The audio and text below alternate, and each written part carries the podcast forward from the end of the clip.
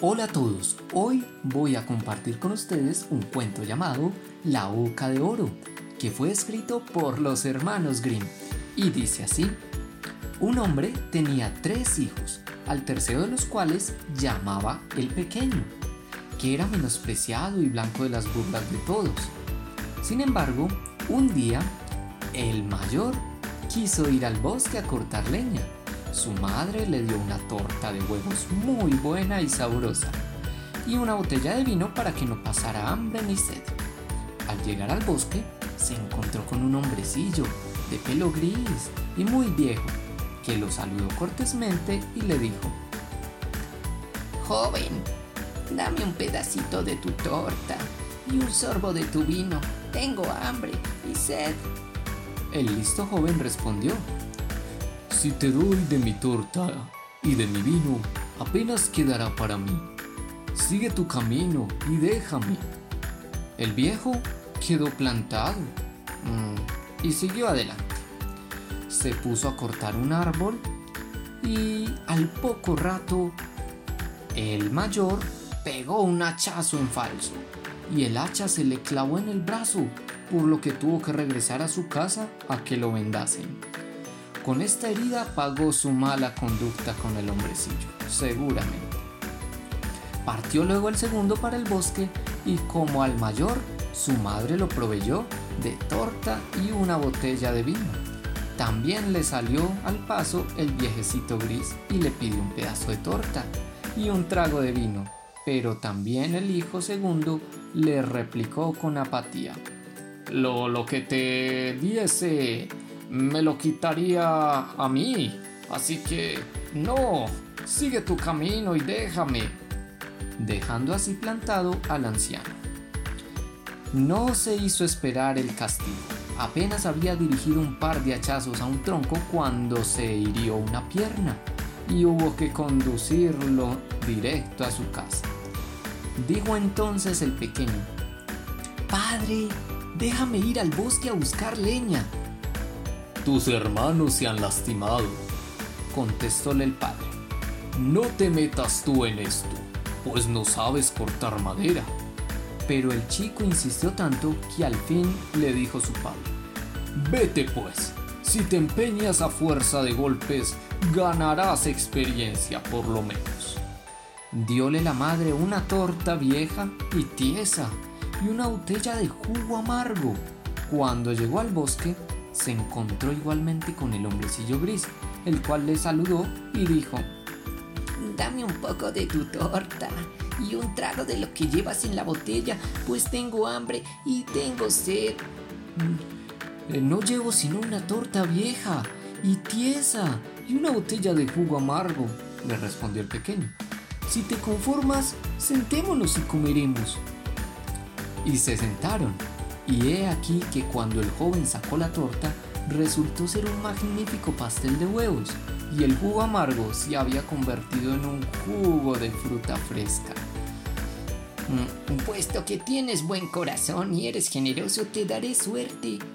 ¿Ves aquel viejo árbol de allí? Pues córtalo, encontrarás algo en la raíz. Y con estas palabras el hombrecillo se despidió. El pequeño se encaminó al árbol y lo derribó a hachazos.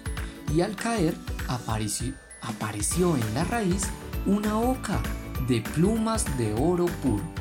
Se la llevó consigo y entró a una posada para pasar la noche. El dueño tenía tres hijas, que al ver la oca sintieron por ella una gran curiosidad y el deseo de poseer una de sus plumas de oro por lo menos. La mayor pensó, Quizás no vuelva a tener una oportunidad para arrancarle una pluma. Lo haré ahora. Y en un momento, mientras el muchacho salió de su cuarto, sujetó la oca por un ala. Pero los dedos y la mano se le quedaron pegados a ella.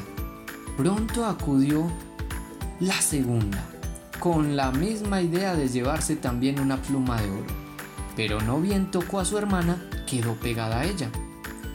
Finalmente, fue la tercera con idéntico y propósito.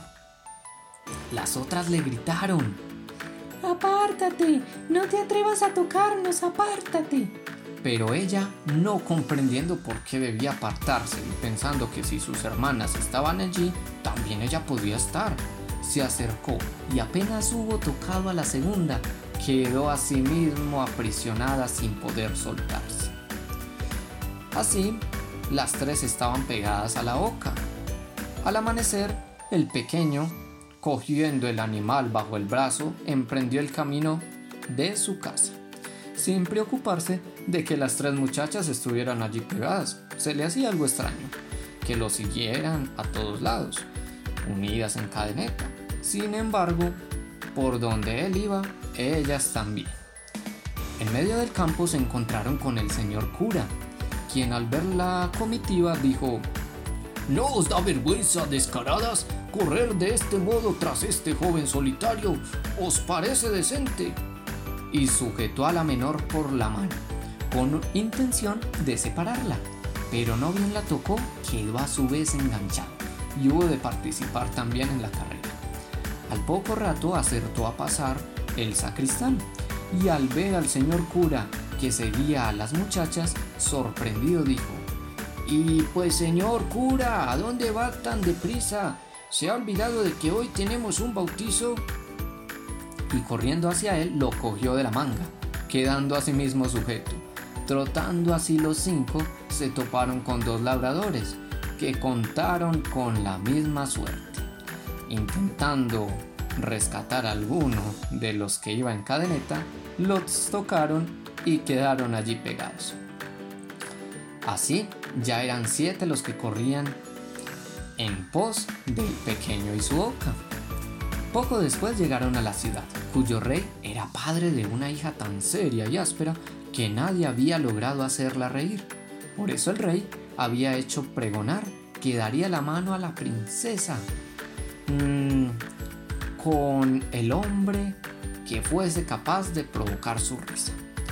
Al enterarse de ello, el pequeño, arrastrando toda su comitiva, se presentó a la hija del rey y al ver ella aquella hilera de siete personas corriendo sin parar una tras otra sin poderse soltar, se echó a reír tan fuerte, tan a gusto, que no podía cesar en sus carcajadas. Tanto así que magníficamente y mágicamente todos se pudieron liberar de la boca. Quien dejó de ser de oro por lo que ya no era tan apetecida. Entonces el pequeño ya no le importaba si era de oro o no. Sin embargo, pidió la mano de la joven, como se había acordado, pero el rey, al que no le gustó aquel yerno, opuso toda clase de objeciones y al fin le dijo que antes debía traerle un hombre capaz de beberse todo el vino que cabía en la bodega del palacio. El hombre se acordó del pequeño viejecito sediento que había encontrado en el bosque. Así que acudió donde él y le dijo, Amigo, vine a hacerte una oferta. Sé que no podrás rechazarla. Vente conmigo y te prometo que beberás hasta reventar. El hombrecillo aceptó inmediatamente y así, diciendo y haciendo, lo condujo a la bodega real, donde el hombre emprendió bebe que bebe hasta finalmente vaciar la bodega. El pequeño acudió nuevamente a reclamar a su novia, pero el rey, irritado de pensar que un muchacho del que todo el mundo se reía si hubiese de llevar a su hija, le puso una nueva condición. Antes debía encontrar a un hombre capaz de comerse una montaña de pan. No se lo pensó el joven y fue de nuevo donde el viejecito, que había encontrado en el bosque y le hizo nuevamente la oferta.